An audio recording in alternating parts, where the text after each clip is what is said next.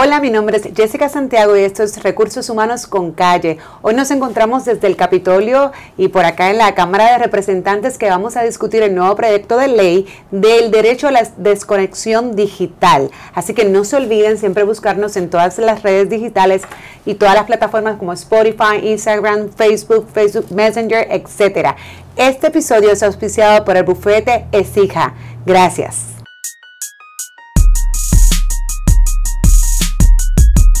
Y gracias por sintonizar un día más Recursos Humanos con Calle. Y hoy nos encontramos con el representante Denis Márquez. Gracias por abrirnos las puertas a tus oficinas. Siempre, siempre todo el mundo es bienvenido aquí a mi oficina para hablar de los temas que gusten. Ok, y hoy tenemos un tema sumamente interesante que obviamente impacta a los recursos humanos y a toda la clase trabajadora en Puerto Rico y es el proyecto 2018, ¿no? Que hemos estado escuchando de él, uf, como ha sonado la prensa en estos días. Yo no sé si es bueno, si es malo o qué, pero mira que está en la boca de todos depende los que de, Depende de quién lo, lo mire. De quién lo lea. Hay de todo, hay de todo. Pues mira, para beneficio obviamente de las personas que nos escuchan y que nos están viendo en este momento, ¿podemos explicar exactamente qué trae o qué propone este proyecto? El PDLAC 2018, que es la forma en que se le conoce a los proyectos de ley, o las siglas, ¿no? un proyecto de ley que es una propuesta legislativa, es para crear en Puerto Rico lo que se ha hecho en otros países en el mundo, como particularmente en Francia ya está establecido por ley, en España y en la ciudad de Nueva York se empezó a discutir eh, con la presentación de una medida. Es una ley de desconexión digital que es básicamente dirigido a la preservación del derecho a la privacidad y al derecho al descanso de las trabajadoras y los trabajadores en su tiempo libre, a estar desconectados de su trabajo, de su patrono digitalmente. Hay una desconexión física porque es su tiempo de descanso, ¿no? Pero también tiene que haber una desconexión digital y es la tendencia en el mundo a hacer esto para que se preserve ese derecho a descansar y significa que no tiene que estar trabajando a través de los, de los medios electrónicos, de nuestros llamados grilletes electrónicos como son los celulares, las tabletas, las computadoras.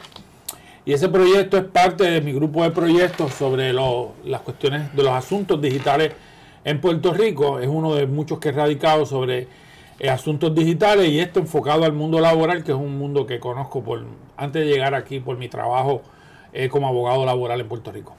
Pero le pregunto, representante, cuando usted dice desconectarse, es literal. Yo salí, vamos a comenzar con que esto obviamente eh, protege, ¿no?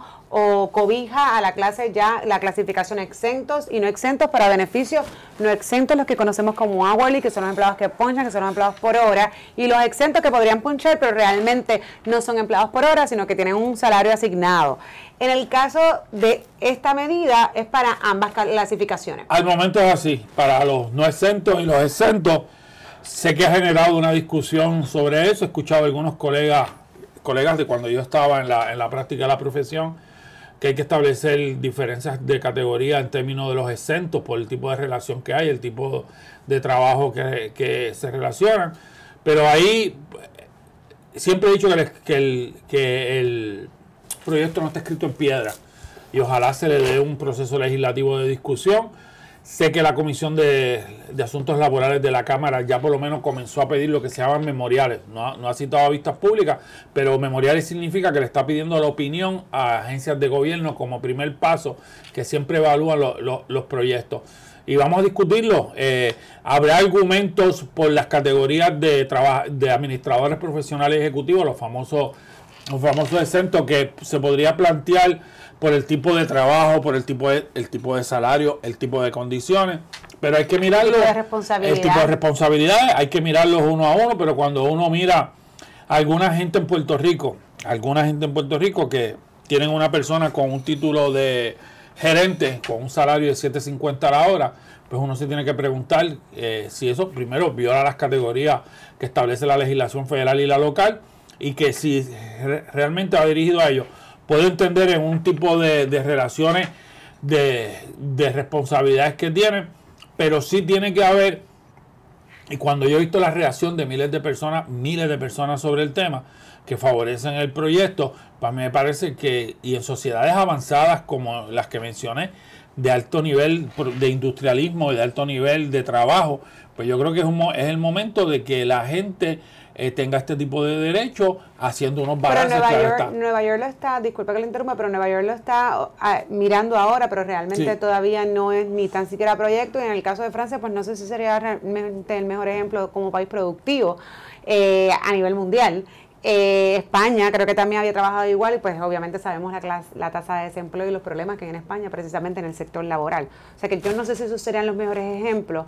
No obstante... Bueno, para mí sí lo son, porque son los que han empezado y España y tanto como Francia tienen eh, unos altos niveles de producción y España tiene unos problemas, estoy de acuerdo contigo, de desempleo, pero no tiene que, pero es por múltiples razones de la burbuja económica, de un montón de, pero ahora mismo eh, hace un año atrás hicieron propuestas ante esa realidad de volver a subir, por ejemplo, el salario mínimo. o sea que esto no es necesario, lo doy como ejemplos porque se está discutiendo en todos los países y no va dirigido a menoscabar eh, la producción ni a quitar, es para proteger. Y me, me pareció interesante que la gente del ámbito de las asociaciones de Recursos Humanos de Puerto Rico lo vieron con buenos ojos para buscar un balance entre ese derecho a la intimidad y además en la medida que haya descanso por parte del trabajador va a estar mucho mejor para, No, y definitivamente eh, todo trabajo, toda persona que descanse y que definitivamente pueda disfrutar su tiempo de ocio debe ser más productivo.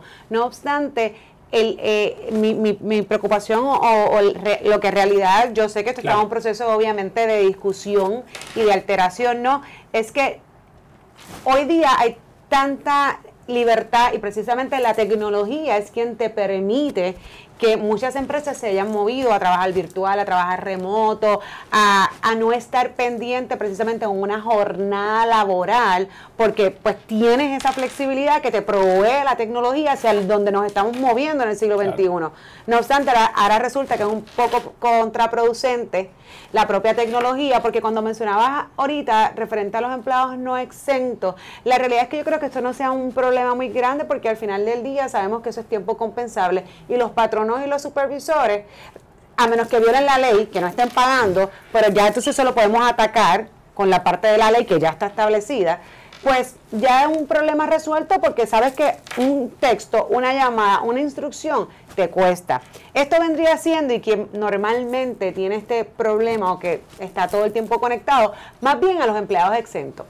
Entonces, que, que son los que precisamente en ocasiones no tienen un horario establecido, trabajan remoto, porque hay muchas empresas donde los empleados exentos pueden estar tres días en la casa, trabajando desde su casa y sí, a lo mejor trabajan, se levantan a las 7, se acuestan a las 8 trabajando, haciendo 40 otras tareas en la casa porque les permite esto. Entonces, ¿qué, qué podría causar esto? Decir, ah, bueno, pues entonces yo te voy a hacer una jornada, vas a estar ahora físicamente en la oficina, no te voy a tocar el teléfono después de las 6 de la tarde, pero entonces vienes a trabajar y, y, no sé si vamos a pudiese ser alguna de las consecuencias o, por ejemplo, hablamos de que obviamente esto no le va a aplicar a los contratistas independientes, no son empleados, a los pequeños patronos que muchas veces son los que todas estas legislaciones les afectan, no a las empresas grandes necesariamente, entonces no se moverían a no contratar empleados. Bueno, pero vamos a empezar con los contratistas independientes.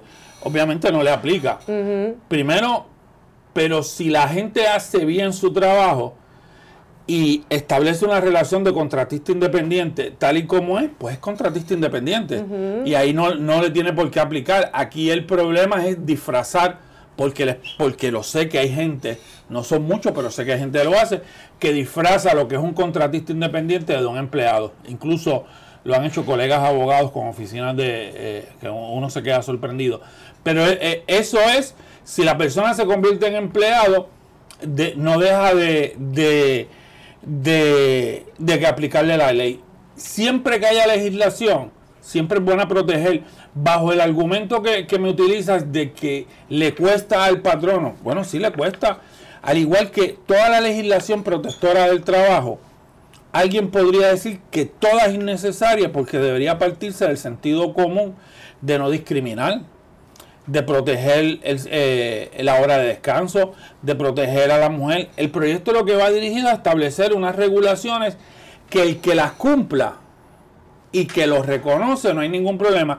Pero yo sé por experiencia de las conversaciones que he tenido de que si hay personas que están todo el tiempo, el proyecto habla de situaciones de emergencia. vi. El proyecto habla de situaciones de horario continuo el proyecto habla de la, de, de, la posibilidad, no lo está establecido, pero yo no lo voy a establecer de primera mano. Si en la discusión se quieren establecer categorías de empleados, yo no tengo ningún problema. Pero yo creo que realmente, yo soy de la teoría, que la protección de los trabajadores nunca estado vinculado con el, con el asunto de generar más empleo o de generar más economía. Yo creo que eso es una falacia que incluso fue la que utilizaron hace un año atrás aquí en Puerto Rico para eliminar la ley 80. Y aquí nadie, todos los economistas del mundo, incluso los del más del movimiento capitalista más ferviente, reconocen que una cosa no está vinculada, vinculada con la otra. Y yo creo que el proyecto lo que va es que si una persona está en la playa, vamos a coger un ejemplo sencillo, y se les está comunicando, es un trabajador y hay unos y hay unos asuntos que se pueden resolver en su horario de trabajo, ¿por qué tiene, porque tiene que eh, dejar de descansar, no para contestar una mera llamada, para trabajar en su tiempo libre? Y eso está sucediendo porque yo vengo de ese mundo y lo conozco y, y se establece esa, esa protección. Aquellos, y sé que es la tendencia, incluso cuando lo hicimos, lo hicimos en el gobierno, sacamos, y creo que van a brincar, sacamos a todos los que tienen que ver con seguridad, con salud, porque, no, porque esos tienen otro tipo de trabajo y una realidad. Y también reconozco que hay gente, el otro día cenaba con un gerente de una empresa familiar mío y anda con dos celulares, el personal y el, trabajo. Y realmente una cosa, eh, interrumpió la cena en dos ocasiones. Y yo creo que, yo no creo que eso le beneficie a su jefe ni a él tampoco, porque era su, hay un asunto ya de disciplina de, de, ambos, de tratar de no hacer eso y de que el tiempo libre sea. Pero el proyecto lo que va a establecer unos criterios mínimos de protección a la gente que sale a trabajar y que esto no se convierta en como una especie, que lo es, de grillete electrónico y de que uno tiene que estar en todo el tiempo he pegado ahí. Y cuando hablamos de emergencia, obviamente están las emergencias, ¿verdad? Y los desastres naturales, entre otros. Hay hay profesiones como la que usted menciona que son 24/7, que lamentablemente pues es parte del trabajo cuando decidí trabajar en esa industria. No obstante, ¿qué podemos definir? Por ejemplo, si estamos hablando de una empresa de manufactura donde es 24/7, donde el supervisor, hay una persona que hace un trabajo que es especializado y no está, pero está ocurriendo algo en la planta y pues lo voy a tener que eh, llamar a lo mejor en medio de sus vacaciones. ¿Eso es una emergencia? Eso es uno de los señalamientos que me hablaba el ex secretario del trabajo y mi amigo de muchos años, el licenciado Víctor Rivera. Víctor me decía, decía el otro día que había que en la definición de emergencia que tal vez con el, en el proyecto, ampliarla para establecer porque las definiciones en la ley no pueden ser específicas por empresa o por asunto. Tienen que ser definiciones generales para eso en cualquier tipo de proyecto de ley, porque si no, no habría forma de legislar. Que tienen que ser aquellos eventos o aquellas, eh, eh, aquellos eventos que trastocan la normalidad de la empresa. Mira, el director de seguridad de una empresa, de una industria, le debería aplicar la ley a lo mejor uno que, me, que ve esto y me escucha y, yo, y a mí se me hace difícil pensar que le aplique. Porque es el que tiene que estar 24 horas y, lo manifestamos en el, en, el, en el proyecto por la realidad de su trabajo. Ojalá los compensen sumamente bien económicamente y tenga un montón de beneficios por ese tipo de trabajo. Pero aquel que trabaja en la oficina, aquel que trabaja en la línea de producción, aquel que trabaja diariamente, ¿por qué tiene que estar conectado todo el tiempo digitalmente por WhatsApp, por mensaje de texto, por correo electrónico? A eso es lo que va dirigido el proyecto. Y, se pueden establecer diferencias, excepciones y categorías. Y el proyecto, y por ejemplo, si es una persona que comúnmente no acostumbra, a lo mejor no es una emergencia, pero no es un patrón y de repente me acordé de algo y se lo quiero decir a mi empleado o se lo quiero decir hasta a... debe que se lo diga cuando esté trabajando, que lo deje quieto. Pero si eso nunca pasa, vamos, a suponer... Vamos Pero es que el proyecto no podemos trabajar con las excepciones, tenemos que trabajar con la generalidad. Y en el momento de las excepciones, pues a lo mejor una excepción que no... que no e, Eso es igual, y a lo mejor la categoría es diferente. El que el que nunca hace un chiste de mal gusto de carácter sexual y un día se le zafó, ay bendito se le zafó una vez, pues eso no, deja de ser una violación a la ley 100 y a la ley 69 y a la ley de hostigamiento sexual bajo el criterio de ambiente hostil. El primer chiste que hizo. y alguien diría, ay, es que es bendito, él nunca lo hizo. Y te lo digo por experiencia, que representé gente acusa, antes estaba en la legislatura, de que estoy en la legislatura no ejerzo la profesión, que quede medianamente claro. Estoy dedicado a esto 100%. Y, y, y, la gente, y recuerdo a la defensa me decía, ay, es la primera vez que yo lo hago. Siempre hay una primera vez en la vida para violar una ley, si se establece una ley. Por lo tanto, la ley es general y cuando y la gente levantará sus defensas. o sea, que en otras palabras, si hoy yo le doy una instrucción a una persona que nunca lo hago, que lleva 10 años conmigo, yo hoy lo hice, pues entonces estoy violando la ley. Claro, claro, si la ley se establecería, si, si lo estás llamando para, no es para una emergencia, no una situación de 24 horas, y lo estás llamando para trabajar, para darle instrucciones de trabajo en el tiempo libre, y la persona se tiene que conectar. Y no nos olvidemos de una cosa, que la reforma laboral equiparó la contratación obrero-patronal en sus definiciones, la nueva reforma laboral, en de que es un contrato entre ambas personas. Eso lo, se lo inventaron aquí, yo sé de dónde vino, pero eso nadie se lo cree. El que se lo crea, eh, bueno, todo el mundo sabe que la relación obrero-patronal hay un, uno más fuerte y uno más débil. Y lo ha dicho diez mil veces el Tribunal Supremo de Puerto Rico en sus decisiones. Y por lo tanto siempre hay un, un elemento de poder en la relación y en, una relación y obviamente un proyecto como este va a ser difícil en su aplicación con los nuevos periodos probatorios que hay. Estamos hablando de periodos probatorios de, nueve meses, y, de 12 meses y pues la gente en la realidad, en la práctica, le pasaría una violación a esto, harían, como dicen en el campo donde yo me crié, mucho en muchas ocasiones. Y una pregunta, en el caso de estas personas, si yo por ejemplo voy a enviar un correo electrónico, ¿ok? Para beneficio de los que nos están escuchando. No es un texto, no es algo que tú, bueno, dependiendo de cómo tengas los setup, Los settings del, teléfono, no es algo que te va a llegar directo, pero sí es fuera de horas laborables porque yo trabajo, yo soy productiva a las 11 de la noche. Y a las 11 de la noche yo estoy trabajando y envío un correo electrónico, pero no estoy esperando que tú me lo contestes, incluso que tú lo veas si tú estás durmiendo. y tampoco que te, te, te brinque el teléfono. Eso es lo mismo que me dicen mis empleados, que porque a las 11, 12, 1 de la mañana que me plantean, y yo los reconozco, que estos principios yo soy de los primeros que tengo que empezar a aplicármelo y a reconocerlo y a, y a porque yo a las once y pico de la noche envío un WhatsApp bajo la teoría de que lo van a leer al otro día y me he dado cuenta de que es el jefe que lo está enviando y qué tú crees que hace la gente se levanta de la cama, mirar qué pasó, qué envió el jefe. Ah, no, le quitas el sueño a cualquiera. El sueño a cualquiera. Por lo tanto, hay que desarrollar más allá de la legislación, la autodisciplina, y me la aplico a mí. Este, y aquí me hablan a mí, aplícate lo que estás diciendo, y yo creo que uno lo tiene que también que desarrollar, de respetar los espacios de la gente y de que, claro, aquí son categorías de empleados diferentes, son de confianza, este, ni le aplica ni exento ni no exento, ni de carrera bajo las leyes de las leyes públicas, la ley de empleo público, pero sí hay que reconocer que hay que yo creo que todo el mundo, pues, hay gente que pueda estar en contra de la, de la legislación, que no quiera más regulaciones. Yo sé de gente que tiene la teoría de que no quieren más regulaciones y hay gente que hay que buscar un balance y hay gente como yo que creemos que hay que establecer ese tipo de proyectos.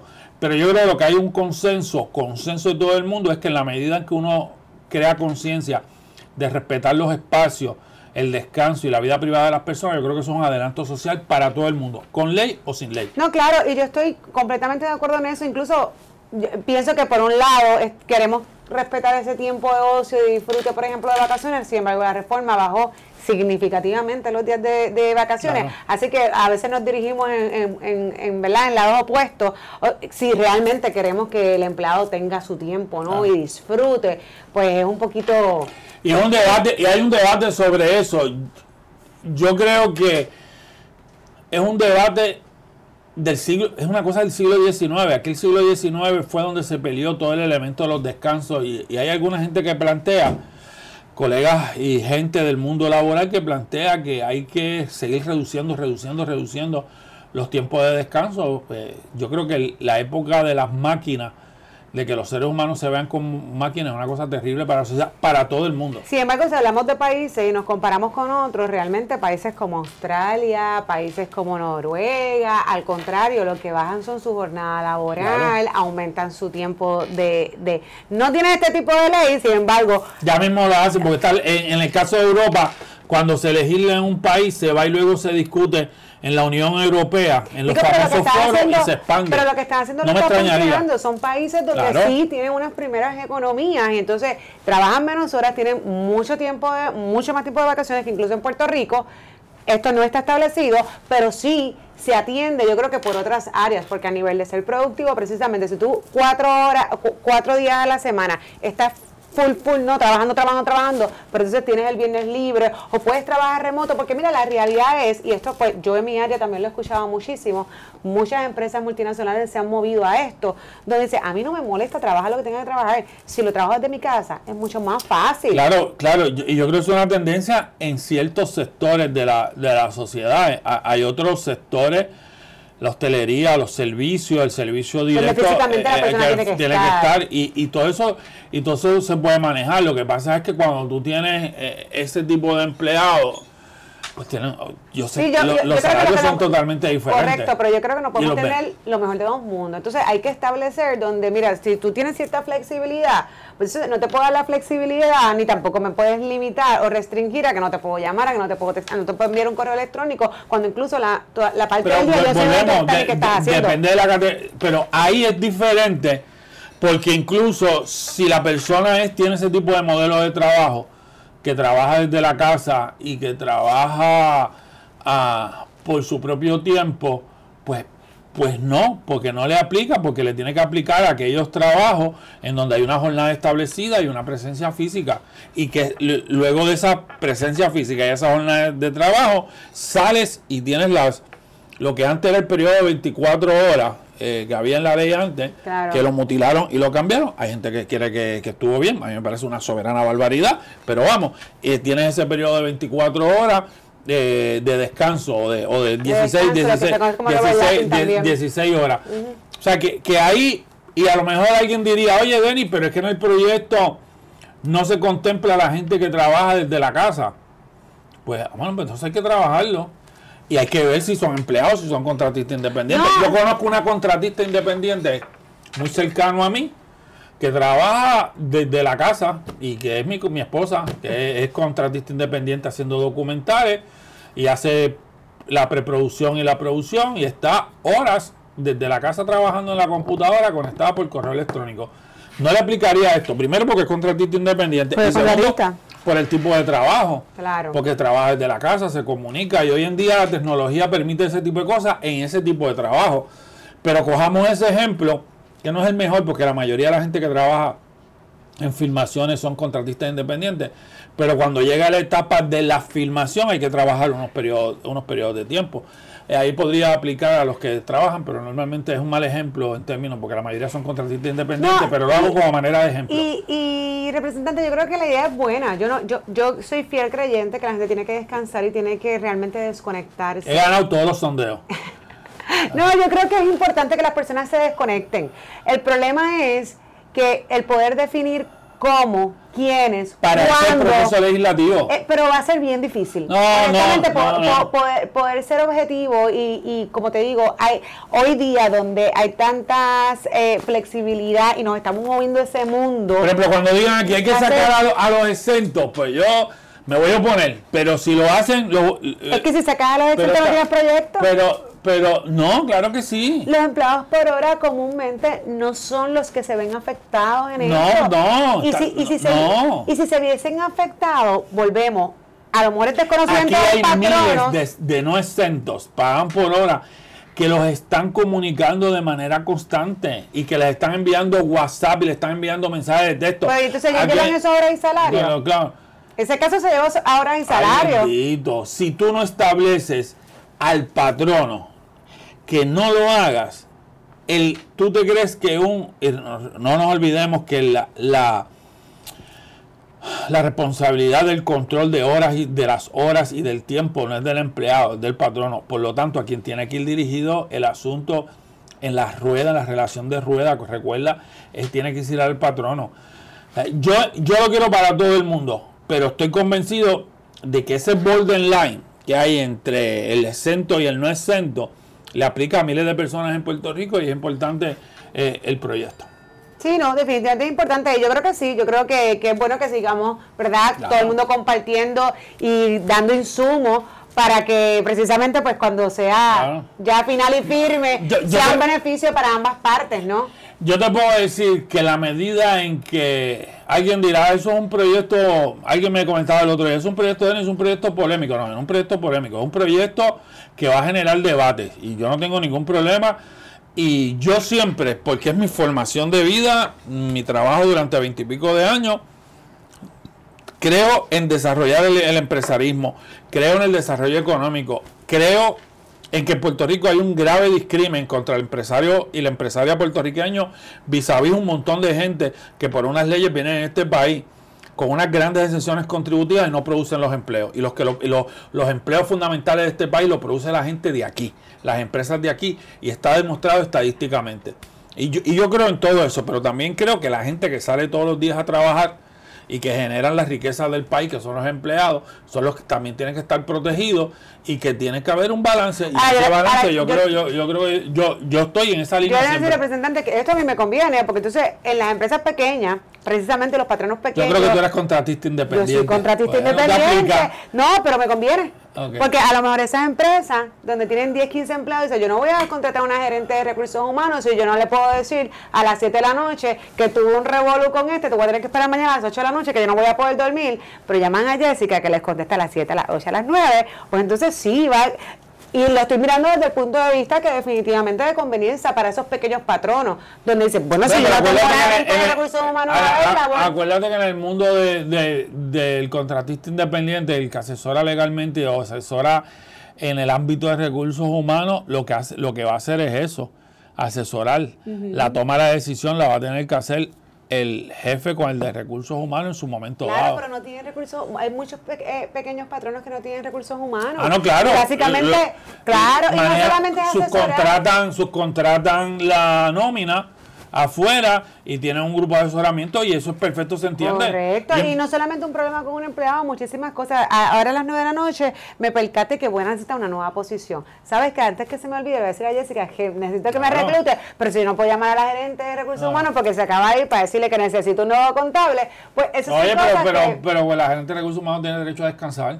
Ah, no, bueno, claro, pero, pero, no puede haber una conducta, independientemente de la ley, de que el patrono, no importa que sea el gerente, pueda decir que todos los días, a cualquier hora, en cualquier momento, no es saludable socialmente. No sé, representante, lo que yo te quiero decir es que pueden ser las consecuencias. No seamos fanáticos, yo, yo, yo, yo, no quiero tomar ninguna postura, si descansa o no descansa. Yo lo que quiero decir es que probablemente esa puede ser la consecuencia para estos pequeños patronos. Pero igual se lo veo porque todavía está en discusión. Así que le agradezco, le agradezco gracias, a usted por la oportunidad de estar con Porque nos reciba y escuchar este proyecto tan interesante. Así que esto fue un episodio más de Recursos Humanos con Calle.